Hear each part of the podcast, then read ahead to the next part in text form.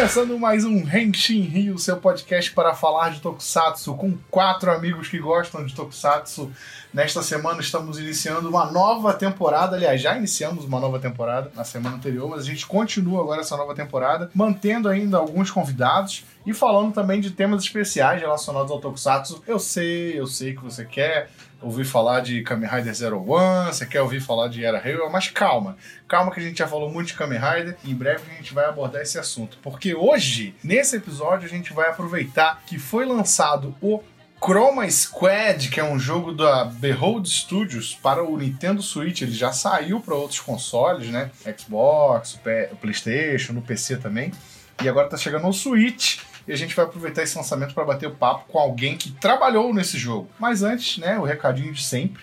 O Henshin Rio é publicado nas principais plataformas de podcast, o Apple Podcast, o, no Anchor, no, no Google ainda não tá, porque o Google tá implicando com a gente, mas você pode pegar o RSS do podcast e colocar no seu leitor favorito e ouvir onde você desejar, onde você quiser, e nem precisa de uma imagem para isso. Então, sem mais delongas, vamos apresentar aqui o nosso, nosso querido convidado dessa semana, que é ninguém menos que Guilherme Mazaro, eu espero ter pronunciado certo o nome dele, também conhecido como Gui, que é como vamos chamá-lo ao longo desse episódio. Tudo bem, Gui? Seja bem-vindo. Certo? É, o nome tá certo, sim. Ele é Muito game obrigado. designer? Isso. Ele é game designer né, da, da Behold Studio? Isso, exatamente. Passei a ser game designer desde o sei lá, do nosso último projeto. Antes eu mexia com programação e mexia com uh, roteiro na, na Behold. Legal. A gente vai conversar com ele sobre o trabalho dele na Behold, sobre Chrome Quest também, aproveitando o hype do lançamento da versão Switch, que acabou de sair a propósito. E junto comigo, Felipe Vinha, estamos aqui com o restante do elenco, que você já conhece. Vou chamá-los um por um. Por favor, vamos fazer o nosso roll call. Wilson Borges. E aí, galera? Quem diria que o responsável pela Season 3 de Akibarendia seria eu mesmo? Obrigado, como escreve. Igor Rangel. Fala galera, Chroma Power. E o William Jefferson. Se você quisesse definir meu sonho molhado em nome de um jogo, o nome desse jogo é Chroma Squad. Um abraço. Ô, louco! que isso? Até arrepiei aqui. Então vamos nessa, vamos falar de Chroma Squad nesse episódio do Henshin Rio. Henshin. Então, beleza, Gui, a gente vai falar aqui sobre principalmente o Chroma Squad, obviamente, né, que é a nossa pauta principal, mas a gente quer saber de você também. Você falou que já trabalhou como roteirista, você era programador, mas quais foram os outros jogos aí que você mexeu aí no Behold Studio? Uh, então, entrei na Behold, era 2011, eu acho. Desculpa. Mas uh, foi por aí. No meu primeiro jogo, eu fiz. Que, o primeiro jogo lançado, ele se chamou Super Cutes. Era jogo de celular pra cortar cabelo da, da galera. Eu lembro. Enfim, daí. é, daí depois eu trabalhei no Save My Telly, que era. Save My Telly, do gatinho. É, um castor, um castor. É um castor? É, ele... É, é tudo igual, é tudo é. igual. é. Daí ele. É um jogo sobre construção e você tem que defender a televisão do Beaver, do, dos desastres naturais. Daí depois a gente fez o Knights of Pen and Paper. Um fantástico jogo! Olha só, muito obrigado. Gosto muito. E foi aí que, que realmente a gente se destacou e foi quando eu comecei a mexer com o roteiro. Legal, excelente. Foi, foi meu primeiro meu primeiro trabalho sendo roteirista. Eu caí de paraquedas, foi um negócio muito louco. Eu programei apenas uma classe no Knights of Pen and Paper, então eu nem considero que eu programei algo. Foi um negócio de segurança lá. E eu basicamente escrevi uh, eh, 100% do jogo. Tipo. Excelente. Então, cara, você tá de parabéns. Em inglês. As piadas naquele jogo estão sempre são maravilhosas. Eu gosto muito do, do texto daquele Poxa, jogo. muito então, obrigado. Então, eu lembro né? bem, eu lembro bem desses primeiros jogos da Behold por dois motivos. Primeiro que eu participei da, do júri que selecionou os jogos, os primeiros jogos da primeira premiação de games brasileiros da Brasil Game Show. Nossa, que eu, legal. Então eu joguei o Save My Tele, joguei esse outro de, de cortar o cabelo. E eu lembro de vocês também numa Brasil Game Show aqui do Rio, que eu sentei do lado de vocês justamente nessa premiação. Até fiquei zoando o Saulo, que é o Saulo Camarote. Nossa, é, eu, eu, eu tava zoando, lá. Não, mas... eu, sou, eu sou o primeiro fã de vocês, o primeiro fã, o fã número zero e tal, porque eu já enaltecia vocês desde então. que legal, velho. Pô. Eu não sei sei se você lembra dessa cena, mas o Saulo com certeza vai lembrar. Ah, ele com certeza lembra. Eu não vou lembrar. Nossa, eu tava. Aquela época era tipo, nossa, eu tô viajando pra pra ver coisas de jogos. Que coisa maravilhosa. Eu tava Pois é, muito... foi na última BGS que teve aqui no Rio, agora o ano. É, eu acho que foi 2011. faz muito tempo. Foi 2011, 2011, mesmo, eu acho. Foi a última que eu fui. Justamente. Porque, e foi quando eu conheci o Marcos Venturelli, da, que era saudosa Critical Studios, Dungeon Land depois. Nossa, é, faz muito tempo. O mercado de games de desenvolvimento brasileiro é tão pequeno que todo mundo se conhece, né, cara? Ah, não, todo mundo se conhece, mas é legal. Isso aqui é é- bacana também. Isso é muito massa. Aí depois do Knights teve o Chrome Squad. Ah, sim, claro. Aí do Chrome Squad também, eu, eu programei. Na, na verdade, o Chrome Squad a equipe era maior, né? Então a gente definiu umas funções diferentes pra cada um. E eu programei questões relacionadas à história e o roteiro, né? E eu também fiz a história e o roteiro. Você participou É. daquele trailer, daquele clipe de lançamento também? Não, Não? esse não. Eu, eu participei só por trás. Só, Entendi. só dando ideia, ajudando o pessoal. Achei que você era um daqueles rangers com balde na cabeça. Ah, não, não, não, não sou não. Não, não, não fui. Eu- nossa, eu ia morrer de vergonha, tá louco. Ah, que isso. Mas você é de Brasília também, cara? Ou você é de outro estado, você mudou pra aí? Eu sou de Belo Horizonte, na verdade. E eu mudei pra cá, eu tinha. Acho que foi 95, 96. Começar a fazer as contas aí, vai ver que eu sou velho pra caralho, mas. Beleza.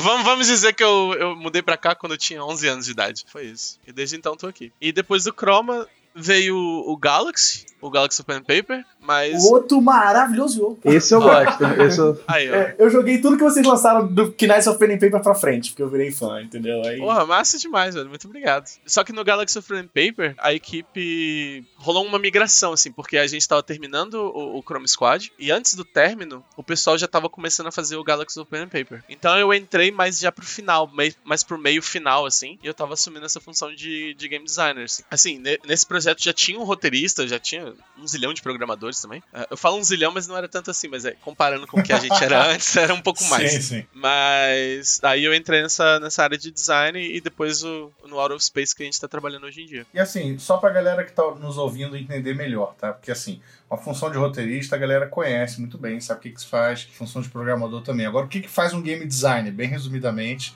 pro pessoal entender legal? Tá, resumidamente, quem tá ali atrelado às regras, às dinâmicas, a apresentação. A, a apresentação é, é meio difícil de falar, né? Mas porque o pessoal acaba assumindo o conteúdo de arte, tá? o, o trabalho da arte e tal. Mas eu quero dizer, por exemplo, o feedback, ao, a, a forma que o jogo vai ser apresentado pro jogador, sabe? Suas mecânicas. É um emaranhado entre isso aí. É um meio que faz tudo, só que Não, não vou dizer que faz tudo, mas é, é- é- ele é mais teórico e mais matemático ao mesmo tempo. Então, tipo, parte que eu mexi de, de design no, no, no Galaxy Pen Paper foi mais de. Eu tava criando fórmulas pras, pros combates. Eu tava criando fórmulas de como, vamos dizer, balancear o combate automaticamente, né? Porque o jogador ele cria o combate, né? Então eu mexi nas- na criação das skills, na, no- nos danos, nas vidas, é, na- nas quests, nos itens. E aí vai, né? reputação. Então é, é mais ou menos essa ideia, assim. Ou seja, trabalha pra diabo. É, eu acho que todo mundo trabalha muito. mas é, mas é mais ou menos isso aí. A galera tem alguma dúvida aí pra falar sobre o trabalho do, do Gui ou a gente já pode falar e de. a única coisa que Chrome falar é que esse moleque tá de parabéns. É, é só Exato. isso. o resto, o resto a gente vai manter aqui, porque, pô, cara, Muito Tá querendo ou não, vocês são, tipo, um dos melhores, na minha opinião, né, de, de merda aqui, eu acho vocês um dos melhores estúdios do Brasil e vocês têm uma consistência que, eu- uma consistência que eu acho impressionante, assim. Não vou deixar você falar que é opinião de merda sendo que você tá me elogiando assim, não, cara. não, é porque, porque eu não sou, Não posso eu fazer não isso, sou um jornalista de games igual meu amigo Felipe Vinda aqui, entendeu? Eu só sou um, um fã- grande entusiasta. Mas assim, A opinião de todo mundo é muito válida, na verdade. Mas obrigado. ah, que isso, merecido. Eu só vou pedir desculpa porque eu pulei o, o Knights of Pen Paper, eu dei pro meu irmão, porque temática medieval eu já tô meio cansado, mas o Galaxy eu fiz questão de comprar, foi é muito bom, porque é a temática que eu gosto de ver. É um RPG que eu costumo jogar com os amigos, então foi bem, foi bem legal ter feito essa ideia. Pô, massa, é muito da hora. Bom saber que tem esse nicho, né? Engraçado que você falou do, do, do medieval também passado. Quando a gente tava fazendo o Knights of Pen and Paper, a gente tinha um investidor que entrou mais, mais pro final do projeto, porque a gente não, a gente não ganhava nem salário, a gente almoçava num self-service lá a 3 reais pra conseguir viver. E o cara que tava investindo na gente falou assim: Ah, eu não acho que tem público pra isso não, isso daí tá muito batido. RPG medieval vai dar nada. Aí tá aí, deu. Aqui no Brasil com certeza tem. Aqui por mais o pessoal mais gosta de fazer mesa de RPG de medieval, Tormenta, D&D. Quase não, você não acha que queiram fazer cyberpunk, futurista. É só Ah, assim. pois é. A temática medieval é um bagulho que não vai morrer nunca. Não vai mesmo. É, acho difícil também. Ainda faz É muito sucesso. muito- Prova disso é a quantidade de jogos de tabuleiro que sai hoje em dia também, com temática medieval. Faz tanto sucesso que o, o, o Super Sentai atual é temática medieval. Aí, é, ó. mais ou menos. Mais ou menos. Tem um toque, tem um toque. Não é medieval, mas.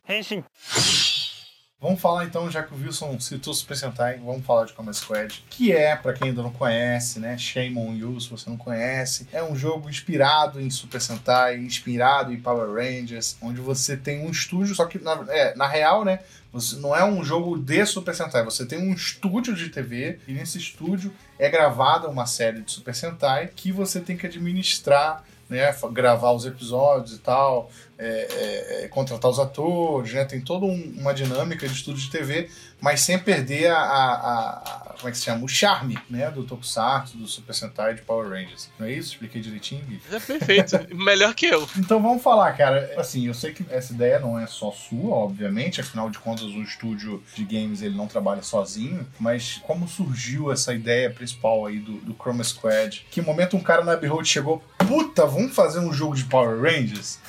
Cara, foi. O engraçado é que foi parecido com isso.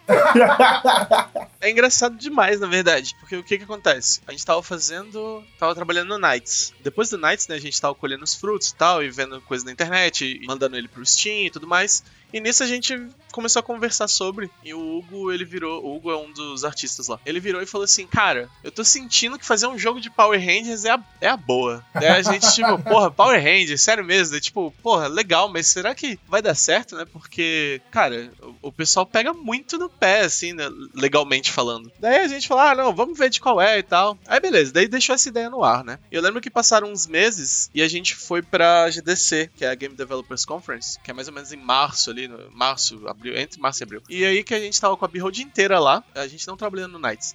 A gente tava trabalhando no, num jogo chamado Galaxy, que eram basicamente. era, um era uma mistura de cooperativo com RTS, de vikings no espaço, você tinha que invadir a base do outro e tal. É uma loucura. Daí a gente tava com esse jogo pendente. Aí a gente sentou no corredor do hostel e a gente falou assim: Cara, que jogo que a gente vai fazer agora? É, a gente vai seguir com Galaxy ou a gente faz outro, outro jogo? A gente tá fazendo certo? Daí a gente começou a conversar, conversar e daqui a pouco a gente falou: Velho, vamos fazer o do Power Rangers? Bora, bora. E todo mundo se empolgou. Eu não lembro exatamente como que foi a reunião, mas eh, tava todo mundo sentado no corredor do hostel e a gente decidiu isso. E tem fotos e tal. Aí a gente chegou no Brasil e a gente começou a conversar sobre isso e tal. E a gente trocando ideia de como seria, né? O que, assim, jogos de Power Rangers já, já existiam. Então, no- o que, que a gente poderia adicionar nesse, vamos dizer, nesse nicho que fosse diferente o suficiente para se destacar? Então a gente pensou de várias formas, a gente começou a conversar sobre o que são os episódios, né? Então, tipo, a gente começou a perceber que, na verdade, o combate de turno era perfeito para a ocasião, porque o, o Super Sentai em si, ele não é um, um episódio de ação, assim. Ele é, ele, ele é tudo. Uma coisa acontece, outra coisa acontece. Uma coisa acontece, outra coisa. Então, daí a gente começou a perceber isso que era mais turn-based do que ação. Então, isso aí abriu muito a nossa cabeça pra tipo, caraca, isso aí tem. É uma coisa diferente. Ninguém nunca pensou dessa forma. Pelo menos a gente não. não nunca soube ou viu, né? Então a gente começou a ver os episódios e ver, tipo, que tinha conversa, aí direto, por exemplo, alguém tomava porrada, aí olhava pro outro, o outro tomava porrada também, aí parava, conversava e dava engage de novo no combate. Então, assim, a gente começou a perceber essas coisas e, e- e mais reforçava a ideia de que o turn-based era, era a ideia, né? Então, a partir daí, a gente só não tinha, vamos dizer, o roteiro. Porque, assim, é engraçado fala- falar isso porque é, quem viu o nosso Kickstarter viu que a gente manjava zero de Sentai, né? A gente mandava É. absolutamente zero. É. Você vê, eu tenho vergonha até hoje, porque falam do Kickstarter da Chrome Squad, e eu lembro que tinha uma descrição lá falando que a gente queria fazer um novo jogo de Power Rangers. A gente não, vai- não falava Power Rangers, né? E que a gente era inspirado por várias coisas, entre elas Capitão Planeta. Puta que pariu, eu não sei por que, que a gente fez isso. disso. É, isso não sai da minha cabeça. É uma memória, assim, mas pra gente lembrar que como a gente consegue evoluir, consegue ir atrás das coisas e cada vez melhorar e Eu entender lembro mais o disso, assunto. isso, isso sempre foi um mistério pra mim, cara. O Caralho, da É, onde eu o da onde, Planeta? da onde vem esse Capitão Planeta, assim, né? Foi, É, que que não, eles mas precisam é- nele? Cara, é ignorância. Ignorância é felicidade, né? Então a gente tava lá sendo super feliz e de repente a gente fez isso. E no, no, no Kickstarter, a gente tinha uma breve noção do que, que era, na verdade, porque a gente nasceu no Brasil, né? Então no Brasil a gente teve lá o Flashman, o Changeman, sei lá o que, sei lá o que, sei lá o que. Essas coisas todas que passaram ali na nossa, na nossa infância dos anos 80, 90. Então a gente tinha acesso a isso de, de certa forma, que não precisava de TV a cabo, né? Então sabendo disso, a gente tinha uma noção melhor do que muita gente por aí. Mas ainda assim a nossa noção era bem bizarra. Então assim, a gente passou a conversar sobre, a gente tava conversando sobre roteiro e tal. E eu lembro que uma vez eu namorei com uma garota de- do Rio de Janeiro e um dos amigos dela, eu- tava visitando ela, e um dos amigos dela era viciado em Sentai. Eu lembro dele falando uma coisa que eu nem sei se é verdade, eu não faço ideia se é verdade ou não, porque eu nunca fui atrás olhar, mas ele falou isso e ficou na minha cabeça. Ele falou que o Cybercops, era Cybercops no Brasil, né? Era Sim. Que o Cybercops era, na verdade, um grupo de, de dublês que saiu de um estúdio e falaram assim: vamos fazer um nosso concorrente, um concorrente pros atuais. E eles mesmos gravavam, e eles gravavam, inclusive, diferente. Porque eles faziam a. Eles tinham um pipeline de produção deles era diferente. Então eles gravavam normal e depois eles adicionavam os efeitos por cima. E parece que isso eles faziam mais rápido, produziam mais rápido, era mais fácil, não sei o que, que era exatamente. Tem uma história assim por trás, sim, o Cybercop. É sim, não, Ah, é tipo assim, massa. não é que eles abriram o próprio estúdio, mas é que, tipo assim, eles meio que, ah, a Toei não quer a gente, indies, assim, né? a gente não, a Toei não quer a gente, a gente vai pra Torro e vamos fazer o nosso negócio na Torro. E vai ser tão melhor quanto. Foi um estúdio concorrente que Perfeito. fez, mas os caras eram realmente dublês, famosos e tal. Não eram atores. Maravilha. Então, assim, aí levando em consideração isso, né? Como a gente, um- veio do Knights, que era um jogo de referência, de sei lá o quê, de mencionar e, tipo, tentar dar um agrado pro nicho, né? A gente falou, cara, eu acho que é isso que a gente precisa. Vamos pegar essa história aqui, ó. Imagina que é um monte de dublê. Eu, falo, eu lembro falando disso. Imagina que é um monte de dublê, não estão gostando do jeito que eles trabalham. Aí eles vão abrir o próprio estúdio e daí o jogador controla o próprio estúdio. Aí o pessoal ficou, caralho, puta que pariu, vai ser isso mesmo e tal. Aí a galera se empolgou muito, assim. Então nisso a gente já tinha mais ou menos a ideia de como seria, né? De tipo, de fazer a gerência do estúdio e ao mesmo tempo você fazer os episódios, porque era basicamente isso. Então aí a gente abraçou essa ideia de verdade e foi quando a gente criou o Kickstarter. Então, assim, resumidamente, entre aspas, foi, foi mais ou menos daí que veio a ideia toda, sabe? Cara, e é uma história genial, porque do, do jeito que, que. Assim, tudo bem, o Kickstarter teve falhas, como você falou, mas o jogo em si. Do jeito que ele foi feito, eu terminei, o William terminou, o Igor eu acho que também terminou. E cara, o jogo tem muitas referências cuidadosas, tem muitos detalhes. E, e vocês chamaram algum tipo de lore master pra trabalhar depois? Essa é a minha grande dúvida, porque, tipo assim, elas são muito bem pontuadas acima de tudo. Sim. Ou vocês simplesmente saíram Verdade. consumindo tudo? Não, eu vou te falar que eu virei e falei, velho, vou virar um retardado e só vou consumir isso agora, velho. retardado, retardado no, em modo de dizer, porque, tipo, quando você Sim, só sim. consome aquele negócio, né? Tipo, enfim, figura de linguagem aqui. É, então eu só passei a consumir aquilo e eu comecei a fazer contatos, tipo, eu fiz contato com o pessoal do Sempu. O pessoal do Sempocast. É, É isso. sim. Aí o pessoal do Sempu, eu mandei mensagem pra eles, eu conversei com eles. Aí eu falei, ó, o negócio é o seguinte, eu tô querendo fazer essa parada, a gente tá com esse jogo aqui, e eu preciso que você me indique a. a- Coisas, vamos dizer, coisas, no caso, é, eu não sei que seriado que é o mais legal, eu não sei qual que é a temporada mais legal de, dos Power Rangers, eu não sei qual que é. Eu não sei nada, sabe? Eu tô, eu tô aqui disposto a aprender, então ele me passou muita coisa. Eu fiz contato também com o pessoal do Henshin Justice, aquele portal gringo, e os caras me ajudaram também.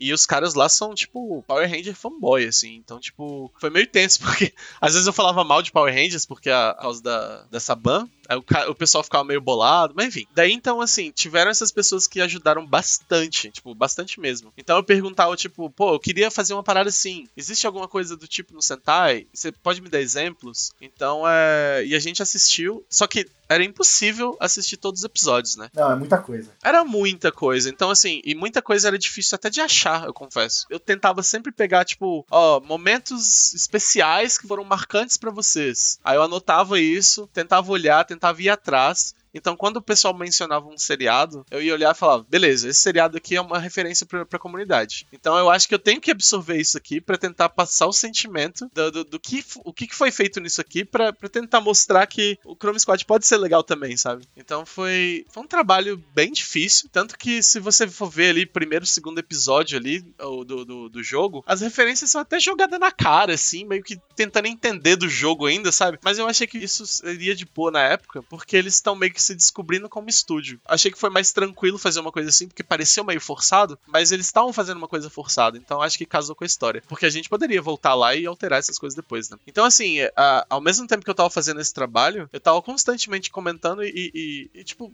vamos dizer, mostrando pro resto da equipe as coisas que a gente tava fazendo. E eu lembro bem uma vez que a gente teve uma discussão muito grande do, do Chrome Squad, que foi que. Vocês lembram que o Mecha tá na esquerda, né? E eu tava tentando convencer eles que o Mecha tinha que ficar na direita.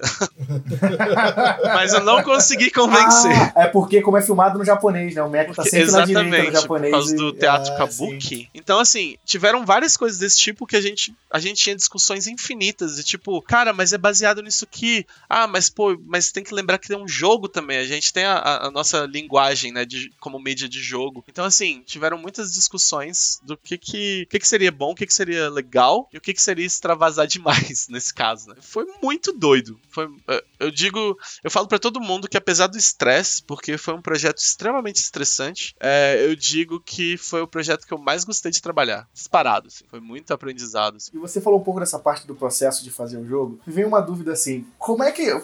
Assim, eu não sou programador, mas venho essa dúvida a nível de como foi fazer o jogo. Porque, em teoria, ele é meio que três jogos em um só, né? Porque ele é um jogo de RPG tático, né? Ele é um jogo de administração e né, controle de recursos e tudo mais. E ainda tem a parte do, do robozinho, que é uma mecânica um pouco diferente e tal. E como é que foi, cara? Tipo, pensar nessas três mecânicas principais, conseguir integrar elas, que eu imagino que deve ter sido uma dor de cabeça bem grande, assim. É, por isso que eu falei que o projeto foi estressante. pra você ter ideia, geralmente, no, quando a gente tá desenvolvendo o jogo, a gente quer o máximo prototipar o jogo o mais, o mais rápido possível pra gente ver se aquele negócio funciona e a gente vê os problemas mais rápido para que a gente possa começar a organi se organizar e tentar solucionar os possíveis problemas que podem vir, né? Então, assim, nisso, a parte mais estressante foi que tinha um ano de projeto e a gente não tinha. Assim, a gente já tinha prototipado, claro. Inclusive, o, o Marcos Venturelli, ele entrou depois e ele mesmo montou o protótipo e tal. Ele, ele fez o, o negócio todo direitinho. E a gente tinha que imaginar mais ou menos como seria e tal. Foi um negócio meio bem interessante. Mas é, jogar mesmo, a gente passou acho que um ano para poder jogar o jogo. Tipo, começou o jogo, criou o personagem, jogou um episódio, voltou pro manager e voltou pro episódio de novo. Demorou, tipo, mais de um ano, eu acho. Então, assim, foi muito estressante porque ninguém conseguia ver o jogo funcionando. Ninguém conseguia. Então, tipo. É, eu lembro que deu uma boa atrasada. É, atrasou bastante. A gente tinha prometido um ano, a gente demorou dois anos, eu acho, pra fazer. Então, assim, foi extremamente estressante. Mas eu lembro bem do primeiro dia que a gente falou, cara, tá funcionando. Aí todo mundo juntou numa mesa, olhou, assim, o fluxo acontecendo, e todo mundo ficou muito feliz todo mundo ficou muito empolgado. Aí eu acho que aquilo ali só confirmou que era o negócio, o negócio tava certo, sabe? Então todo mundo passou a ver o projeto mais como algo que seria viável. Aí voltando com, da questão do, dos três tipos de jogo, vamos dizer, três mecânicas, né? É, a parte de, do manager ficou com um dos programadores. Eu e outro programador ficamos com, o, com os episódios. E o programador que tava fazendo a parte de management foi o que fez o Mecha. E o mais engraçado é que o Mecha foi feito em um final de semana num Game Jam. Caramba! Então, assim, o pessoal falou, vamos fazer essa porra aqui. Aí, ao invés de fazer o Game Jam, fizeram o Mecha. Aí a gente falou, velho, tá perfeito, é isso aí, tá ótimo. Só coloca no final do, do episódio, é isso aí. E pronto. Aí eu e o outro programador, a gente integrou esse sistema e depois integraram o sistema com, com a gerência lá do, do, do estúdio. Daí depois a gente começou a, a, a fazer cada vez mais é, conteúdo, né? Um jogo muito pesado de conteúdo. Então é mais ou menos isso aí. Tipo, foi difícil, foi, mas é, é o Mecha, por exemplo, ele é super simples, né? Então acaba que foi não foi tão pesado quanto aparenta, eu acho, vamos dizer assim. Pra mim, eu, por exemplo, como eu falei, o, o jogo é meio meu sonho molhado, porque, tipo assim, eu sou muito fã de RPG tático. Então, tipo assim, eu, sabe, eu comprei um 3DS só pra jogar Fire Emblem na época, assim. Então, assim, eu sou o cara que compra o Super Robot Wars todo ano, que joga os joguinhos de Ganda de tático e tudo mais. Então, quando eu vi que era um jogo de RPG tático, de temática de Super Sentai, Power Rangers e tudo mais, cara, eu quase chorei, assim. Eu falei, caraca, ainda pelos caras que fizeram Knights of Pen and Paper, pô, as piadas vão estar no ponto, vai ser legal. E te falar que, tipo assim, eu terminei o jogo e eu nem aproveitei ele 100%, porque eu não sabia do esquema pra jogar com o Kamen Rider. Ah, pode crer. E eu ainda, Nossa. tenho, e eu ainda tenho que jogar a questline do Kamen Rider ainda pra fazer ela agora. Mas assim, me deixou muito feliz, porque, tipo, era um tipo de jogo que, tipo assim, eu nunca imaginei que ia sair. Caraca, quando anunciaram aquilo, eu falei, hum, eu acho que a Toei vai, vai, vai encher o saco. Banir esse pessoal da existência. Entendeu? E no final foi essa banner, depois a gente conversa melhor sobre isso. Mas assim, ainda assim eu fiquei muito surpreso com, com o resultado. E principalmente com o resultado final. Assim, tipo, o jogo saiu, day one, comprei, tava desesperado, entendeu? Obrigado. Mas assim, realmente assim, eu, eu recomendo até as pessoas, tipo assim, ah, quem nunca jogou, tem curiosidade de jogar, cara, agora é igual o Wilson foi, foi jogar um pouco mais tarde, mas tipo assim, dá pra jogar até no celular hoje em dia. Então, assim, o que não falta é, é, é plataforma pra você testar esse jogo, né? É, hoje dá pra jogar em todo lugar mesmo. Não, é, mesmo no celular ele tá, tá perfeitinho, né? Ele vira um point and click, mas a gente comentou, né? Tá as três mecânicas lá. E é muito legal como as três mecânicas se comunicam bem. Porque, tipo, no, no que eu joguei, o, realmente o jogo te pune se você não administra bem o estúdio. Então teve vários saves que eu tive que começar de novo, porque eu tava, tipo, meus bonecos morrendo e eu, caraca, gastei dinheiro demais em coisa idiota. Tem que. Ah, é não tá tendo lucro e tal, então. É igual a vida real. É igual a vida.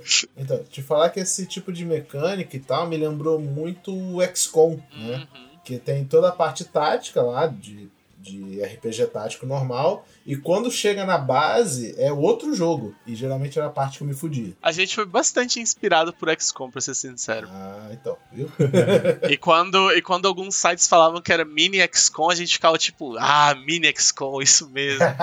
É isso que a gente queria ver. Então, eu queria perguntar da música. Ah, putz, nossa, sensacional, velho. Cara- eu pago um pau disso.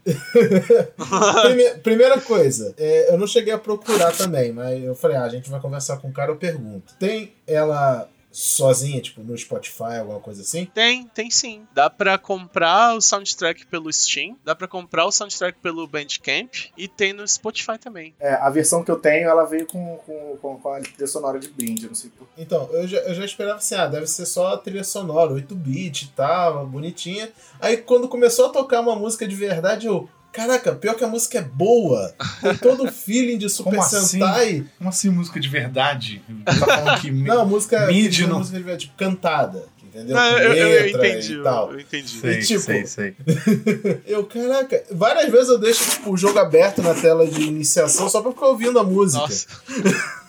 Ó, mas eu vou te dizer que a gente, o pessoal fez contato com uma banda japonesa pra, pra cantar aquela trilha ali. Então, é, o nome da banda é Scooby-Doo. E os caras cantaram, foi muito doido, velho. Foi muito Inclusive doido. a música Oh, do trailer é deles, né, eu acho. Isso, exatamente. Estão de parabéns, estão de parabéns. Não, e, e- e outra coisa que me, que me assustou muito é que esse negócio de trilha sonora, cara, eu tava, tipo, tava pô, eu tô achando essa trilha muito legalzinha. Cara, eu cheguei na luta final e tocou uma trilha assim que eu falei, rapaz! Os caras aqui deram a, deram a evoluída sinistra do que esse jogo tava se propondo, assim, sabe? Nossa, a gente até fica brincando lá no Behold, porque hoje rolou um fato muito engraçado. Eu não vou falar sobre, sobre o último episódio, porque nem todo mundo jogou tudo, né? Mas toda vez que eu e o pessoal, a gente vê alguém jogando numa live, ou que seja, o último episódio, a gente para tudo que tá fazendo e assiste pra ver o que, que a pessoa acha do jogo, né? Daí hoje tinha uma garota fazendo streaming do último episódio. Daí eu falei com o pessoal assim, aí todo mundo começou a assistir. E na hora que começa a tocar as músicas, a gente. Eu olhei pro meu amigo assim, falei, pro, pro Beto, um dos artistas lá. Eu falei, cara, a música desse jogo é boa, né? Aí ele falou, porra, é boa demais. Mas é mesmo. Mas é muito massa. Eu, eu gosto bastante. A gente, a gente até escuta, velho. Tem salvo no Spotify e tal. Vale lembrar que quem compra no Humble Bundle, como a gente pegou kick de financiamento também, você sempre recebe a trilha sonora por lá. Então, se você gosta do- da trilha sonora do jogo, lá é uma boa opção você comprar o jogo e ganhar a música. É verdade. Mas não, é, falando sobre agora as inspirações, é, uma coisa você falou que você assistiu algumas séries Super Sentai, Super, Super Rangers. A, a dúvida que eu venho é: quais são suas séries Super Sentai e Power Ranger favoritas? E aí, e quais que você quis, e você colocou coisas dela no, no jogo? Tem alguma coisa escondida que você fez tipo um easter eggzinho próprio assim? Ou... Olha, eu vou te dizer que tiveram séries que eu queria assistir muito mais do que eu assisti. Como foi o. Cara, eu sou muito ruim de nome. Mas a série dos piratas. Gokaiger. Não, não, essa aí é, Gokaiger, é, é, unânime, é unânime como série boa, essa aí. É, exatamente. Ela é muito É assim, boa. quando Eu a gente queria... faz ranking, quando a gente faz ranking de melhores séries, Gokaiger nem entra, porque simplesmente Gokaiger Sempre é ganha. maravilhosa. Não, e realmente. Eu, eu não sei se. Um detalhe aqui à parte. Não sei se vocês já viram no menu do jogo. É, tem um mundo, né? Tem o, o, o mundo bem centralizado. Se você perceber, tem aquela. O navio. Uma silhueta do navio bem pertinho, bem Olha pequenininho. só, Como se fosse vou- uma espaçonave. Eu vou abrir o jogo agora pra ver isso. O easter- não, vai travar sua gravação aí, cara. ó o easter egg aí. É, enfim, é cheio disso, sabe? Então, assim, tiveram séries, por exemplo, Shinkenger, pra mim foi muito marcante. Shinkenger Tipo, é incrível. É, é o meu e, tipo assim, favorito. Eu vi. ó, Eu confesso que eu queria ter visto inteiro, mas eu não assisti. Eu assisti, eu acho que os dois primeiros episódios, eu não lembro, e depois os últimos cinco, pra ver o que, que aconteceu. Cara, aquela, aquele reviravolta da, da, da mina ser o vermelho, a, a vermelha do time, a líder, caraca, aquilo ali É, é. foi mind blowing pra mim, assim, tipo, caraca, foi muito sinistro. E a gente, sei lá, a gente aproveitou disso também pra colocar na história do jogo. Isso eu lembro bem. Na época que eu joguei, eu fiquei de cara. Ai, Sim, sim. Eu falei, não é possível que eles fizeram essa, eles fizeram essa referência. Não, Sim. cara, a gente ficou maravilhado por aquilo ali, velho. A gente ficou muito impressionado porque a gente começou a ver post de fórum, porque o pessoal tava reclamando também, e ao mesmo tempo ela não era aceita. Então foi, tipo, muito meta da, da, da própria Toei de, tipo, fazer uma parada que a própria comunidade foi meio que contra no, no momento, e, tipo, mas aí foi conquistando o, o, o espaço dela, assim. Nossa, foi muito doido. Foi sensacional. Então, assim, teve isso, teve. Tiveram seriados à parte, assim, né? Porque eu tô falando seriado. Não, não seriados, mas tiveram as temporadas das Não, coisas. são seriados, pô. São Ah, então, seriados. ah, então beleza. Então, assim, tiveram. Eu lembro Aqui de não ter... tem fã purista, não. Mas eu lembro que tiveram várias coisas. E se eu te falar que eu só vi dois ou três episódios de Akiba Ranger? E tipo, a gente não deu muito tempo de assistir, sabe? Porque a gente precisava consumir outras coisas. Então Akiba Ranger eu achei sensacional também. Incrível. E o mais engraçado, uma curiosidade à parte, a gente só conheceu Akiba Ranger depois de ter feito o Kickstarter. Quando alguém falou assim, nossa, é um jogo do Akiba Ranger. Aí a gente ficou tipo, quê? E mó galera começou a falar disso, sabe? E a gente. Nossa, completamente perdido o que que era. Cara, eu lembro de ter comentado isso. Se pá, fui eu. Provavelmente. então, provavelmente você mandou uma referência ali pra gente que a gente não conhecia e a gente passou a conhecer O depois. feeling do jogo é Eu esse lembro de mesmo. ter comentado isso com Eu, quando joguei na primeira até. vez, eu pensei assim, nossa, que Ranger, é isso. É, mas a gente nunca nem sabia da existência disso. Aí deixa eu ver, eu lembro que tiveram momentos, tipo, pontuais, assim. Não vou dizer que a série toda é, serviu como referência, né? Porque isso é muito difícil. E a gente não podia basear numa série só, como eu tinha falado antes, que, tipo, só porque existe uma série não quer dizer que as outras sejam boas também. Então a gente ia dar muito valor numa série e menos valor pras outras. Então a gente tentou ao máximo tentar pegar referências, pequenas referências de, de tudo quanto é série, pra ter certeza que alguém ia sair satisfeito com aquilo, sabe? Então teve, teve referência de Bioman, teve referência De- Deca Ranger, teve referência de daquele Jacker, eu acho o nome. Já, É, Jaca. Assim, teve muita coisa. E eu lembro que eu acho que o episódio do Bioman que eu tinha assistido era que um dos Rangers ficava grávido do, do monstro. Meu Deus, eu fiquei impressionado com aquilo. É Eu fiquei muito né? impressionado que era, era uma propaganda, tipo, pró-vida, assim. Eu fiquei muito. Caraca, como assim? Mas enfim, sempre que eu absorvia alguma coisa do tipo, eu falava pro resto da equipe, né? Daí a gente entendia mais do assunto. E quando eu achava umas referências muito boas, muito legais, eu passava também pro pessoal, pro pessoal colocar no, no, no cenário, né? Como arte, ou usar isso de, de referência visual pra alguma outra coisa. Qual que era aquele Sentai que tinha um cachorro? Eu nunca lembro o nome desse. O Decarendia. Ah, então eu falei errado. Deca Ranger tinha também, mas tinha um outro que eles usavam umas armas. Tem o do cachorro, Deca Ranger, mas tinha um que era mais antigo, que tipo, tinha um Deca Mode. Não é Deca Mode, é, é alguma coisa Mode. Eles, todos eles ficavam tipo ultra armados. É, é, no Decarend eu tinha eles no modo SWAT. É o mesmo? Será que eu tô É o mesmo. Pode ser, pode ser o é, modo não, SWAT. É, o modo SWAT, com certeza. É que eu achei que o cachorro era mais recente e, e o Deca Ranger era mais antigo. É, O Decarendia é 2006, né? 2006, 2005, se não for a memória. É, não, então, é, é, enfim, eu tô, Recentemente teve, teve outros Sentais com bichos, então pode ter sido isso. É, mas foi o que eu falei. é- Era tanta referência que foi tipo uma, uma maré muito grande grande, assim, que eu comecei a usar um monte de coisa, mas no final eu consegui absorver poucas coisas, sabe? Eu, eu confesso que tem coisa no, no, no Chrome Squad hoje que eu não sei da onde eu tirei. Muito bom. Eu Acontece. olho hoje e falo, eu tenho certeza que isso aqui é uma referência, mas eu não faço a menor ideia de onde é. Não, e a gente, eu, eu até te entendo assim, porque tipo assim, a gente viu muito Super Sentai, essas coisas, e às vezes eu, eu tenho com certeza, eu com certeza deixei muitas passarem. Então, se você tá passando por esse problema, a gente também passa.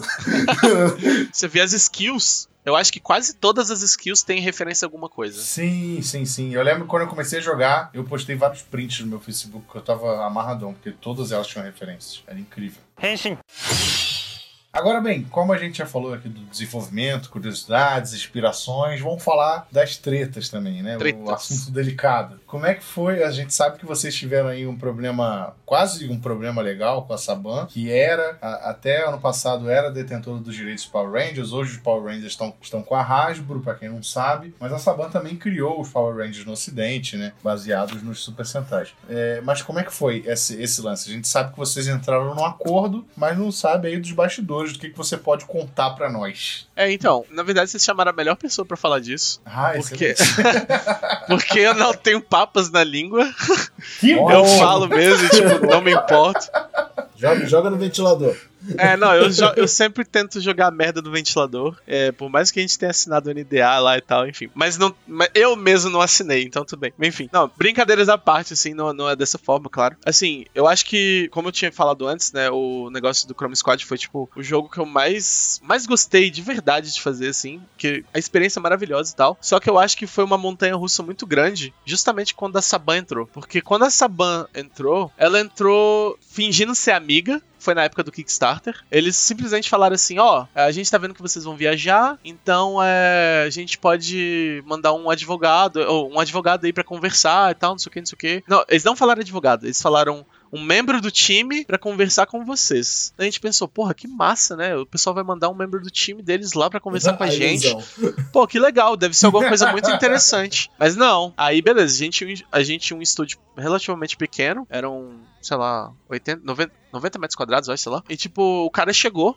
E era um advogado. O cara chegou lá, deu uma olhada, viu de qual é, viu que a gente era pequenininho, deu uma bisbilhotada, conversou ali uma hora ou outra, sei lá, com, com o Saulo, né? Daí, porque eram coisas mais legais, assim, aí o pessoal não, a gente não quis participar da conversa. Aí a partir disso, sei lá, não, beleza, a gente vai voltar pros Estados Unidos, vai voltar, sei lá, pra onde que era o cara, e a gente manda um e-mail. A gente ficou tipo, pô, que massa, espero que seja alguma coisa legal e tal. Esperançoso, né? Daí chegou um e-mail. Chegou um e-mail, não. Chegou uma ligação. Porque, na minha opinião, a única coisa que eles fizeram com a gente foi bullying. Ponto. Então, assim, chegou uma ligação. Eles explicando o que, que tinha, o que, que ia acontecer. Ó, o negócio é o seguinte: vocês vão licenciar o Power Rangers, vocês vão usar o Power Rangers, é isso, é isso aí. Vocês vão licenciar assim, assim, assim, e vocês vão ter que dar uma porcentagem X pra gente. Daí a gente falou: Não, peraí, que, velho? Não, não, não.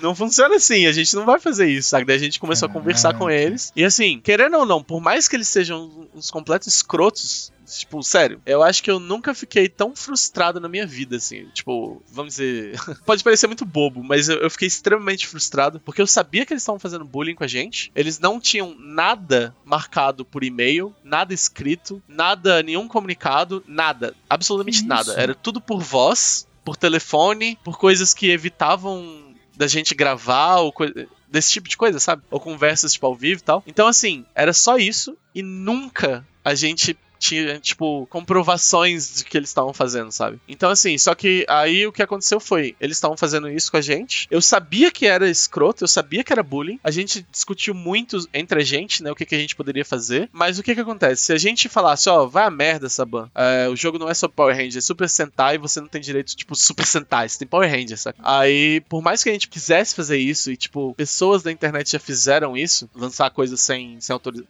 vamos dizer, licenciar Power Rangers, né? É, a gente achou muito perigoso, porque nós somos um estúdio pequeno. Por mais que a gente conseguisse provar por A mais B, eles iam ficar mandando o processo pra frente, mandando pro advogado, ó, advogado não, pra... Enfim, fazendo esses trâmites todos, e eles, dificilmente a gente conseguiria pegar o dinheiro disso. Então, por exemplo, a gente poderia estar vendendo no Steam, aí eles iam mandar um aviso pro Steam falando, ó, isso aqui fere meu copyright. Aí o Steam ia tirar, a gente não ia vender, a gente ia ficar afundado. Aí lá pra frente, sei lá, anos depois, provavelmente a gente ia conseguir provar por A mais B sabia que a Saban foda-se, só que resultado a gente ia fechar, porque a gente não ia ter como manter o pessoal esse tempo todo, sem ganhar dinheiro, e a gente não ia ter vendido nada, iriam ter várias consequências, né? Então, com- por conta disso, a gente começou uma negociação. A gente foi obrigado a fazer uma negociação com eles. Porcentagens eu realmente não posso falar, mas era. Acabou que a gente fechou com uma porcentagem bem baixa dentre as opções. Mas assim, foi extremamente frustrante e foi apenas bullying, na minha opinião. Toda a internet tava tipo, velho, joga merda no ventilador e tal, que a gente vai estar do seu lado. Mas isso não é o suficiente, saca? Não é o suficiente pra manter. E era muito risco. Então, tipo, tipo assim, por mais que a gente quisesse fazer isso, a gente, como negócio, né, como empresa, a gente não podia fazer isso, porque além do sócio, a gente tava arriscando a empresa em si, os nossos trabalhos, nossa, nossa profissão, e querendo ou não, a gente tava arriscando, sei lá, o nosso futuro também, né, de certa forma. Então a gente preferiu simplesmente abaixar a cabeça, fazer paciência, isso aí, e vamos aceitar esse deal, tentar diminuir o deal ao máximo. E eles tinham feito um deal muito bizarro, que era eles pegavam uma porcentagem bizarra lá de, de- de digital e eles estavam cobrando absurdo se a gente quisesse fazer merchandise do, do Chrome Squad. Daí a gente acabou chegando num, num- num lugar assim que foi mais aceitável e a gente foi obrigado a tirar. A, a tirar não, a gente foi obrigado a colocar Inspired by Saban Power Rangers no- na logo, além de tudo. Isso aí pra mim, nossa, eu fiquei muito puto com isso. Daí, tanto que se você pegar a logo do jogo, a gente escolheu especialmente aquela fonte cinza pequena, É, de dá um jeito ver. mais É, escroto pra não possível, que conseguir mal ler dá a pra ler. né? Pra não conseguir ler É, mal dá pra ler, E exatamente. até Então, hoje tipo, vocês precisam usar aquilo, né? e a gente precisa usar isso por conta do contrato que a gente tem, o licenciamento que a gente tem. Então a gente precisa usar, mas pelo lado bom, todo, todo negócio tem um lado bom né, de- desses esquemas. É, a gente podia usar nomes, os nomes à vontade. Então, tipo. Não importa, pelo que eu me lembro, a gente não podia usar, por exemplo, colocar lá, desenhar exatamente a roupa dos Power Rangers e falar, ah, esse é o Power Ranger vermelho, saca? Eu acho que a, a gente não tinha esse, essa, essa autorização. Eu não, eu não tenho certeza, pra ser sincero, mas eu acho que a gente não tinha. E a gente falou, cara, a gente nem quer, saca? A gente não quer abraçar Power Rangers, a gente quer. Porque a gente tá abraçando um negócio muito maior que Power Rangers. A gente não pode se limitar a Power Rangers. Então a gente colocou aquilo ali e o mais massa era. As pessoas pegavam o jogo e falavam. é, é, isso daí, na verdade, foi um backlash muito grande pra Saban. Não que o jogo tenha sido um sucesso absurdo pra afetar qualquer coisa da Saban, mas o meu ponto é que foi um backlash que os próprios fãs olhavam e falavam: Nossa, essa Saban tá louca. Eles te obrigaram a fazer isso, sabe? Tipo, enfim, foi. Meio que queimou um pouco o filme, assim, com a comunidade que jogou o jogo. Mas foi. Basicamente foi isso. A Toei, então, não teve nada a ver com isso. Assim, vocês nunca falaram com a Não. Toei. Só A a gente nunca falou com a Toei. Na verdade, tinha um contato que a gente conseguiu, que ele falou que ele tinha contato com a Toei. E a gente tinha. Pelo menos eu tinha muito interesse de chegar e mandar mensagem pro pessoal da Toei e falar: ó. a gente quer lançar no Japão. Autoriza essa porra. Porque o jogo não é oficialmente lançado no Japão. Na área da Toei, o jogo não foi lançado. Então, assim, eu queria muito é, fazer isso e tentar uma conversa com o pessoal da Toei, mas ao mesmo tempo, esse contato, sei lá, passou pro Saulo e o Saulo conversou, acho, brevemente com o pessoal. Pelo que a gente entendeu, a Toei não necessariamente gosta do jogo, porque o jogo vende essa ideia de que o que, que é real, o que, que é verdadeiro, o que, que é falso. Então, tipo, a Toei parte da ideia de que é, o Super Sentai ele é verdadeiro, sabe? Ele, é- ele não é um show de TV. Mas isso não tem sentido, eles fizeram aqui Barendia. Calma, calma, calma, Vilso, calma, calma. Mas tem, mas tem um negócio importante aí. Isso aí tá na, tá na gênese do, do, do conceito do Super Sentai, assim. Tipo, o primeiro Super Sentai é chamado Esquadrão Secreto Gorendia, é porque eles estão no nosso mundo e eles estão salvando as pessoas escondidamente, mas eles estão ali, entendeu? Exatamente, então assim, e abordava esse, esse assunto. Então assim, eles não necessariamente gostam. Eu não sei se eles gostam ou desgostam, mas a tendência é que eles não iriam gostar. Levando em consideração esse tipo de coisa, porque chegou aos nossos ouvidos que eles não achavam interessante essa desmistificação de que aquilo ali era só televisão, saca? Além disso que você falou, William, segura suas perguntas rapidinho, não esquece delas. Eu só queria adicionar que japoneses, eles são extremamente cuidadosos com as suas próprias, com as suas Ah, propriedades intelectuais. Eles são muito, muito, muito, muito, muito ciumentos com tudo que eles criam. Eles são certíssimos, eu diria. Eu acho São também que eu acho, é uma atitude certa. Mas, tipo, pra eles é muito difícil abrir uma exceção assim de trabalhar um negócio que eles criaram, deixar um ocidental trabalhar. Ou então alguma coisa que não seja oficial ser criada e tornar essa coisa oficial. É muito difícil mesmo. Não só, não só a minha impressão ao longo de todos os anos que eu cobri jornalismo de games, e ainda cubro, mas também eu já tive confirmações disso da, da Square Enix, né, que é do Final Fantasy. A Square Enix, por exemplo, ela a, a, o videogames live, que é aquela orquestra, né, de, de videogame, a Square Enix não libera para ela libera música, porque enfim, música, execução musical. Não tem como tocar One Winged Angel na, na, é, não tem VGL sem o ninguém. Né? Mas ela não libera passar as imagens dos jogos no telão por conta, de, por conta exatamente disso. Então a, a, a Videogames Live, o que, que ela faz? Ela normalmente ela usa cosplayers, porque cosplay não tem copyright também. E os cosplayers participam do, do, do evento no palco. Isso já foi confirmado. Então, é, essa questão também, além de, disso que, que você falou, tem essa questão dos japoneses serem muito, muito, muito chatos com suas próprias IPs, entendeu? Então, e, e muito desconfiados de, de, dos, dos ocidentais, assim, com razão. Com razão. Isso é até um ponto depois que eu posso até falar sobre esse negócio de desconfiado com os ocidentais, né? Tipo, da, da questão de será que a gente tá usufruindo mesmo da cultura? Tá zoando? Tá sei lá o que, sabe? Então, é, tipo, foi um ponto meio. Posso falar mais depois, se vocês quiserem. Então, eu tenho duas perguntas assim. A primeira, a Saban ajudou na divulgação de alguma maneira do jogo lá fora? Porque, tipo, eu sei que você falou que foi meio bullying, então eu meio que acho que tenho dificuldade de acreditar, mas quero ouvir de você mesmo. Se eles fizeram alguma coisa por vocês para divulgar esse jogo. O que eles fizeram foi um post. Cara, foi o post mais ridículo que eu vi na minha vida. Eles falaram assim: ah, a gente vai ajudar vocês a, a espalhar sobre o jogo nas redes sociais. A gente falou, nossa, que bosta, né? Mas beleza, pelo menos é algo. Imagina que legal que seria se fosse um post bem, bem, muito bem feito, assim, tipo, do Power Rangers, assim, sabe? No, no Facebook do Power Rangers. Olha, galera, isso aqui é um jogo, sim, assim, assim. Toma aqui, ó, tem um vídeo aqui sobre tal, é massa. Daí a gente ficou imaginando essas coisas. O que eles fizeram foi postar um vídeo do, do lançamento falando assim: olha esse jogo que uma galera aí fez. Só isso. Mais nada.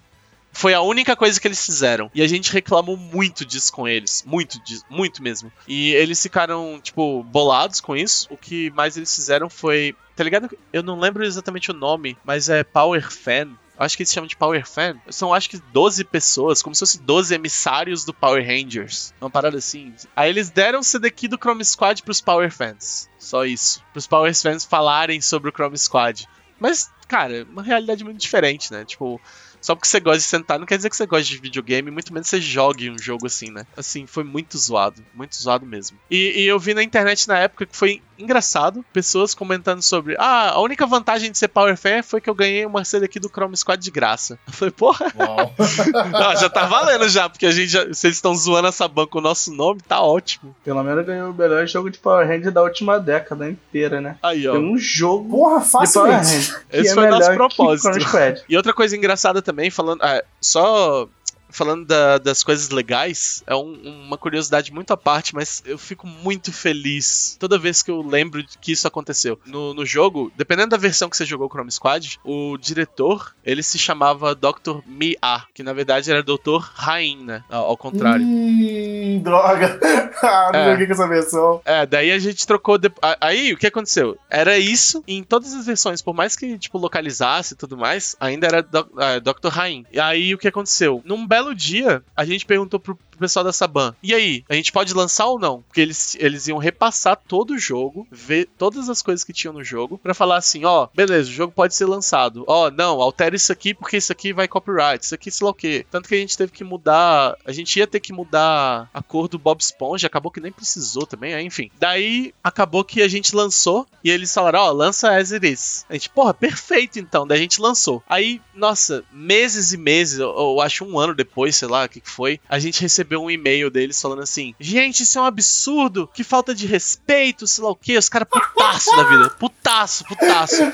Que eles tinham descoberto que o, do, o diretor era do, o Rain Saban. Puta merda. Isso, isso pra mim. Eu lembro, eu lembro da gente imaginando como seria a galera lá no, no, no escritório da Saban, tipo, de boa Até que alguém vira e fala: Cara, Rain é, é, é Dr. Mia é Rain de Rain Saban, porque o e-mail dele é Nabas, né? Aí eh, ficava tipo Ra Rain Saban, exatamente. Aí ficava tipo, nossa, tem, a gente tem que tirar isso do ar, não sei o quê. Aí, aí a gente imaginava, tipo, o, Ra o próprio Rain Saban falando: Liga naqueles brasileiros lá, manda essa merda tirar agora. Fantástico, aí fantástico. Os caras, aí os caras obrigaram a gente a, a mudar o nome do diretor. Aí ficou como a gente mudou pra Dr. Soap, que na verdade em português é Dr. Sabão, que é o mais próximo que a gente conseguiu de Saban. Tá bom, tá, bom, tá ótimo, tá ótimo. Mas, é, mas, essa, mas essa, essa foi a coisa engraçada, assim, que aconteceu. Ótima referência, ótima referência. A outra pergunta é: no final, depois dessa treta toda, você acha que foi positivo pro sucesso do jogo? Porque eu vi muita gente discutindo essa treta. Inclusive, quem não tava muito ligado no jogo, sei lá, viu a notícia tipo assim: Saban tá boicotando o jogo de inspirado e começou a descobrir o jogo por causa disso. Vocês acham que isso alavancou no sucesso do jogo pra vocês? Alavancar, eu não, não vou dizer alavancar porque eles vieram depois do Kickstarter, né? Então, se eles tivessem aparecido no meio do Kickstarter, eu acho que a gente. Acho que realmente. Eu, eu, eu colocaria a culpa neles por ter alavancado. Como eles vieram depois, eu acho que Teve, claro, com certeza teve gente que conheceu o, o Chrome Squad por conta desse,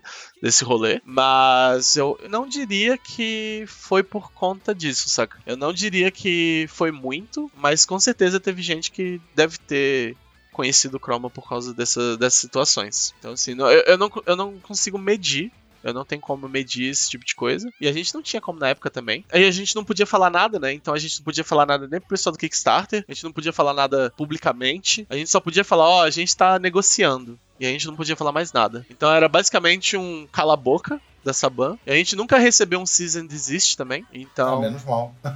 não, mas eu, eu, isso só comprova que era bullying, né? Então, assim, por mais que tenha tido essas, essas coisas, eu acho que teve gente que foi convertida por bom. E provavelmente teve gente também que deve ter ficado contra a gente, né? Porque sei lá, existem pessoas que estão sempre a favor e gente, gente contra também. Eu acessava bastante o Chan. Toda vez que a gente vai lançar algum jogo, eu, eu tento dar uma olhada no V para ver se o pessoal sei lá, comenta sobre e tal. E acabou que no V não tinha muita coisa, mas no Mecha, no barra Mecha, o pessoal falava às vezes de Chrome Squad. Doideira. Teve uma thread lá que eles falaram sobre e, e eu perdi completamente o screenshot. Eu, eu, eu, devia ter salvado melhor. Mas era uma screenshot com um comentário, o pessoal falando: Ah, o que, que vocês acham disso aqui? Aí falava do rolo da Saban com a Behold. E um dos caras era assim: Ah, eu acho que isso daí não tem como ser me mais, meta, mais meta possível. Porque uh, são cinco sócios da Behold, lutando contra uma grande corporação. O que, que são é. Sentai, afinal? Verdade. Ah, meu Deus, perfeito, velho.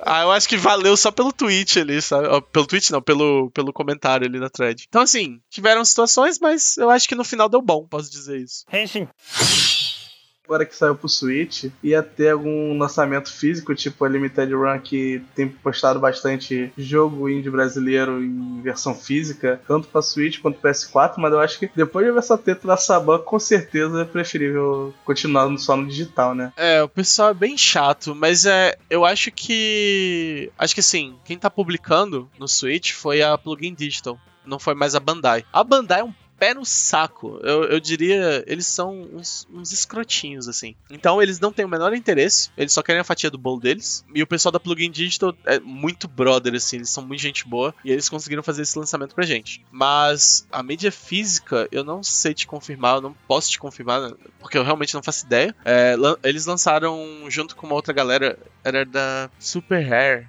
Super Hair Games, uma coisa assim. Eles lançaram mídia física do Knights para Switch e para PS4. Então é, eu não sei se é possível, eu não sei a possibilidade, com o mesmo contato, fazer do, do Chroma. Mas se eles tivessem interesse em fazer e pudessem fazer, com certeza a gente aceitaria. Sabe? Então esse é, esse é o negócio. É meio complicado, não depende só da gente. Assim. Não, é um negócio que também até impede vocês de expandir, talvez, para outras coisas, né? Tipo, sei lá, indo um pouquinho longe action figure, algum outro tipo de merchandising. Ah, nossa. O nosso sonho, para ser sincero, era que a Toei se inspirasse no nosso e fizesse um fizesse alguma coisa falando do Chrome Squad. Ah, esse seria o sonho. Esse era o nosso Nem sonho. Se fosse uma minissérie online pra sair no YouTube falando de você. É. Cara, eu tô, eu tô lembrando, assim, por alto, eu não sei se você chegou a ver isso, Gui. Eu acho que no Japão saiu um jogo para celular oficial da Toei, que era mais ou menos do mesmo estilo do, do de vocês. Nossa. Agora, teve até um lance que a galera falou: ah, estão plagiando Chroma Squad, porque saiu depois. Caraca, não tô Eu ligado. não lembro se isso realmente. Ah, mentira! É, era tipo, era da galera do Game Dev Story? Eu acho que É que é um sim, managerzinho, Cara, mas eu acho que era. você Eu acho tá que a? Toei tava envolvida. Eu não sei se a Toei tá envolvida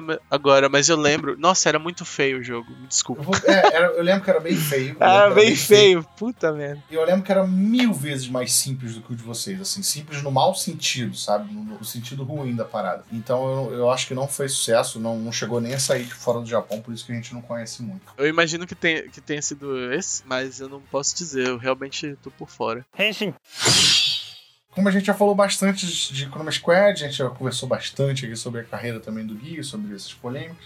Só quero saber aí, pra finalizar o nosso papo, o que, que você já pode falar de projetos futuros da Behold, se vocês pretendem revisitar principalmente o universo Aqui, do só, Chroma Squad de só uma alguma dúvida. forma. Eu, eu vi o nome do jogo aqui da Kairosoft. É Legend of Heropolis. Isso, isso, Kairosoft, É exatamente. Isso, é isso. cara, Esse só- mesmo. Nossa, isso. Horrível, horrível.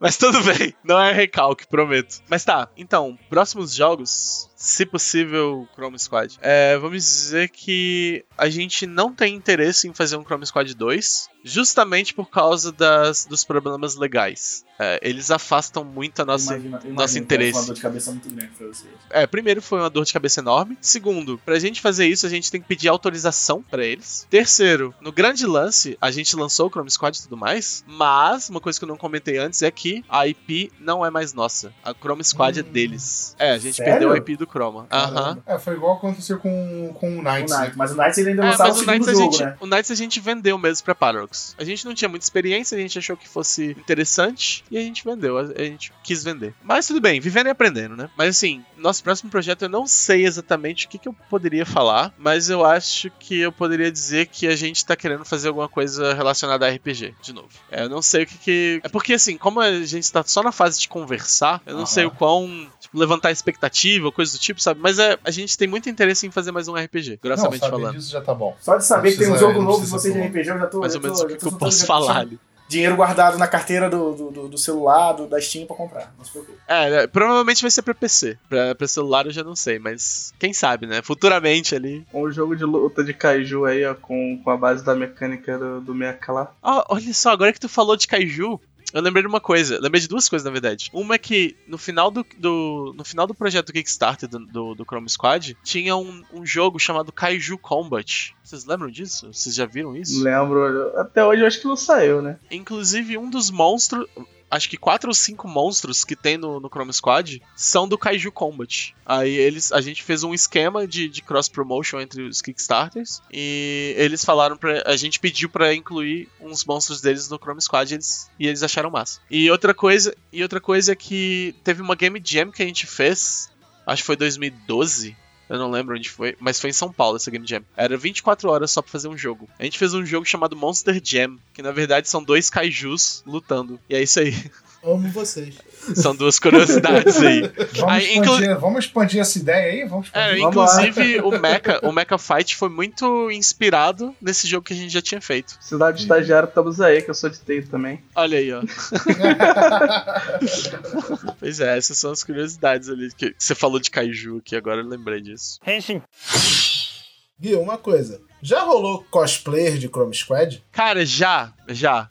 Rolou cosplay do Boxing Box e foi maravilhoso. Foi, tipo, incrível. E já rolou outros cosplays também, eu não lembro exatamente quais foram, mas eu lembro do, do pessoal mostrar foto e tal. Se eu não me engano, já rolou de Lord Gaga também. Maneiro. Ah, sério, que incrível. Teve, teve um grupo que eles gravaram como se fosse um episódio do Chrome Squad. Foi, tipo, muito doido. Eles gravaram, tipo, live action mesmo. E um negócio super bem produzido e tal. Foi, foi- Nossa, só de falar eu arrepio aqui já. Pô, manda pra gente pra depois a gente linkar É, no a, gente, a episódio. gente bota no Twitter, nas redes sociais. Tá, eu vou tentar procurar. Eu não lembro nem o nome dos casos, eu não lembro que, como são e tal. Mas é, rolou essas coisas todas. Se vocês quiserem depois, faz o seguinte: posso. Na verdade, eu não sei se eu tenho tantas. É que eu sei que eu tenho pelo menos um quadrinho do Chrome Squad. eu não sei se vocês estão sabendo que existe o quadrinho do Chrome Sim, Squad. quem pegava, quem pegava o Kickstarter, né? Sim, é. Eu lembro, isso eu lembro. Eu sei que eu tenho pelo menos um. Então, se vocês quiserem, vocês, passem, vocês decidam quem que vai receber aí. Eu mando pra vocês depois pelo Ah, correio. sensacional. Hum, A maravilhoso. gente fala contigo sobre Vai ser o isso. tesourinho do Henshin Rio. É isso aí, aí. ó. tá aí. eu tô, eu tô um pouco desiludido com essa banca com a Bandai, sabe? Porque a gente tem esse negócio de, caraca, a empresa do Power Ranger, a empresa que traz os meus joguinhos de anime. Aí Nossa. chega o cara, cara, pô, mas são tudo pau no cu e tal. Aí. Eu posso te dizer por que, que eu acho a Bandai pau no cu. No, no, no processo de criação do, do port, o port do jogo, do, do, do Chrome Squad pro PlayStation, e pro, pro PlayStation, pros consoles e pro, e pros mobile devices, é, quem tem, quem teve que passar pela frente foi essa, ó, foi, a, foi a Bandai. Então, assim, basicamente a gente tinha que pedir permissão pra eles, porque eles que têm a, a, licença de. o direito, licença, sei lá o que, que é, pra publicar jogos de Power Ranger, entre aspas, várias aspas, Power Ranger, nessas, nessas plataformas. Então a gente basicamente teve que virar pra, pra Bandai e falar assim: olha, a gente tem o Chrome Squad, a gente já lançou no PC e a gente tá pedindo permissão pra lançar no videogame e no- nos mobiles. Então, sobra duas opções. Ou você lança pra gente, ou você dá um passo pro lado e deixa a gente passar. Aí, o que que eles falaram? Não, a gente vai lançar vocês. Daí foi uma- processo enorme, gigantesco. Tinha, era uma, uma galera em cima de um grupo de três pessoas. Aí o pessoal fazendo e tal, não sei o que, não sei o que, tinha QA, tinha tudo. Aí o que que aconteceu? Por mais que o processo tenha sido estressante e indignante, porque eles não fizeram as coisas que eles prometeram, inclusive o, o vídeo de lançamento que eles prometeram foi uma grande bosta, eles, eles deixaram pra fazer em cima da hora, foi ruim e tal. Nossa, enfim. Acabou que teve um patch específico que a gente tinha que lançar no PlayStation, que a gente lançou e mudou alguma configuração no processo é, entre um lançamento de um patch e o lançamento do patch de outra região. Então eles falaram que tava ok, podia lançar, mas basicamente no PlayStation você não consegue editar o nome dos, do seu estúdio. Você não consegue editar o nome dos seus personagens. Você não consegue editar nada. E no PlayStation nos Estados Unidos, no North America, você não ganha achievement. Não, não existe achievement no PlayStation, da North America. E o que, que aconteceu? A gente viu isso, a gente percebeu isso, e a gente falou: caramba, Bandai, olha só, tem um problema. A gente tem um patch de correção, tá aqui, tá pronto, mas a gente precisa que vocês lancem. Porque, infelizmente, nessas plataformas, como, como eles que controlam a loja, né? Tipo, é, tá no perfil deles a loja, o, o, o produto, é, a gente não pode lançar update à vontade. E os updates são pagos, se não me engano, no, no, no PlayStation. De qualquer forma, a gente queria lançar esse patch e a Bandai falou: não, não vai lançar.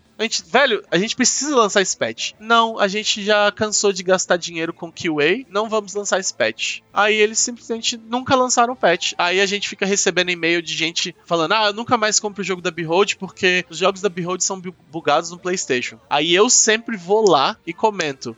Isso é culpa da Bandai. A Bandai não quer, o patch tá pronto e converse com eles. Inclusive no Twitter eu adotei uma técnica que é: toda vez que alguém comenta isso, eu tagueio a Bandai no, no tweet e escrevo em inglês falando que as pessoas querem o patch e eles deveriam liberar o patch. É Tá basicamente isso. Certíssimo. Aí eu só tô jogando a merda no ventilador. Eventualmente isso daí vai ser liberado. né? Ah, a minha esperança é que um dia um site famoso, sei lá, um site que eles se importem, lance tipo. Olha esse desenvolvedor desesperado por um patch. E a Bandai não faz nada. Tá Aí certo. seria meu sonho. Como assim? No, no PlayStation a galera é viciada, tarada em achievement, os caras não deixam lançar um patch pra botar achievement. Exatamente. Pra, não, é pra corrigir os achievements, não é pra lançar, é pra corrigir. É uma coisa doida essa informação toda, porque, tipo, a, pra maioria das coisas é tipo. É aquilo, a gente, a gente não tem tanto essa visão corporativa das coisas, né? Mas Aham, pra claro. nossa visão de baixo, sabe assim? É coisa boba, sabe? É, tipo, é uma correção. É, o jogo em si, ele é uma referência, mas em si vocês não usavam o nome de nada. O famoso qualquer semelhança é mera coincidência, né? Aham. E fazer esse cavalo de batalha todo. Por essas coisas é bem doido. É o que a gente fala, todo mundo quer o pedaço da torta. E estão consumindo. De barriga cheia, mas estão comendo. Beleza, ouvimos muitas tretas, muitos detalhes, muitos, muitas informações sobre o desenvolvimento, até sobre polêmicas atuais, como esse patch aí que infelizmente não vai sair. E esse foi o grande papo que a gente teve sobre como Chroma Squad, sobre o trabalho do Gui, sobre as origens dele aí com a Behold, sobre projetos futuros. A gente espera que vocês tenham curtido. Gui, a gente espera também que você tenha curtido bater papo com a gente. Foi muito proveitoso Foi muito sua massa. participação aqui. A gente realmente conseguiu detalhes que a gente não esperava. Isso é- é sempre incrível quando alguém Com certeza, se né? empolga a falar assim. A gente, você fala com propriedade, porque você é o cara que tá por trás disso tudo, principalmente. Então isso é muito muito mais interessante. Beleza? A gente espera que você continue aí fazendo bons jogos e, quem sabe, a gente um dia você não faça outra coisa de Tokusatsu, né? O Ultraman tá aí, né? O Tsuburaya quer, Tsuburaya quer, quer expandir o ocidente, vai falar com eles. Torro. Plantando a sementinha na cabeça, né? exato, exato. Chama, chama a Torro, Chama falou que já tá Torro, com ideia é. jogo de Kaiju. Isso. A Godzilla tá em alta no momento. Ah, E exatamente. Gui, aí, ó. como é que a galera te acha aí. aí na internet pra bater um papo contigo? Como é que a galera acha os jogos da Behold, principalmente? Fala aí. Primeiro eu queria agradecer, né, pelo espaço. Tipo, essa conversa foi muito massa. É, é sempre muito divertido falar de Chrome Squad. Tipo, não só de Chrome Squad, mas das coisas que a gente aprendeu com o processo, da, da própria comunidade. O pessoal trata isso como, tipo, uma love letter. E isso é, tipo, maravilhoso. Então é sempre legal conversar com quem realmente gosta e conversar com, tipo, com as pessoas que realmente foram afetadas pelo jogo, sabe? Mas é, se vocês quiserem procurar jogos da Behold, tem beholdstudios.com.br, ah, tem o Facebook da, da Behold, que é Behold Studios mesmo, tem o Twitter, que é Behold Studios, o Instagram, que é Behold Studios, e a gente tem agora um Discord também, que é discord.gg barra Behold Studios. Ah, excelente. Entra lá direto e acessa. Eu acho que é mais ou menos isso. É, e se quiser me achar na internet, meu Twitter é GuiXXX e é Guilherme Mazaro no Facebook. E tamo aí, sei lá, pra conversar qualquer coisa. É, meu e-mail na Behold é gui.beholdstudios.com.br. É, eu respondo todos os e-mails, exceto spam ou gente querendo saber de stand na BGS. que, nossa, ô gente chata, cara. Mas enfim, além desses, é, eu, te- eu respondo todos os e-mails. É basicamente isso. Excelente. Todos os contatos pra você encontrar o Gui por aí, encontrar a Behold. Não deixem de anotar, não deixem de segui-lo. Peçam pelo pet pra ele lá, pra ele encaminhar pra Saban, pra Bandai. pra mandar. Mandem e-mails. Encham a Saban. Ah, a Saban agora também tem uma gama de Power Ranger, né? É, agora é rádio, mais. foda-se essa banda. Saban tá cagando. Bandai esse, mesmo. problema, esse problema não é mais meu. Exatamente. Mas pra Bandai, enche eles de e-mail lá falando: eu quero meu pet. Quero meu pet do Chrome Squad no, no PS4. E além de tudo, a gente agradece a você, caro ouvinte, caríssimo ouvinte, caríssimo ouvinte, que está aqui até agora nos ouvindo, que nos segue nas redes sociais, arroba Rente em Rio, no Instagram, no, face, no Facebook, no Twitter, é sempre Rente em Rio. E, bom, é isso, né? Caro Wilson Borges, até o próximo episódio. Obrigado, Gui, por estar aqui com a gente. Joguem Chrome Squad, jogo muito bom, seja você fã de Tokusatsu ou não. Igor Rangel, Valeu, Guia. Eu vou levar pro coração essas experiências também, porque um dia eu farei o meu jogo. Então a gente se vê por aí. e o William Jefferson. Chrome Squad fez mais pelo Tokusatsu brasileiro do que algumas empresas de licenciamento. Um beijo, tchau. que Eu tava isso, tentando hein? ficar quieto e não consegui, velho. Que isso, hein? Recados Pô, verdadeiros aqui. Então, o Chroma Squad é o, é o verdadeiro pai do Tokusatsu no Brasil. aí, aí é uma piada interna nossa aqui, depois a gente explica. Beleza. E completando a turma, eu, claro, Felipe Vinha, terminando aqui mais essa transmissão. Não deixem de conferir os próximos episódios sempre, toda semana. A gente tá mudando aí pra sexta-feira, porque a galera curte ouvir na sexta-feira também. Mas continuem ligados no Rentin Rio. Valeu, galera. Ficamos por aqui. Abraço.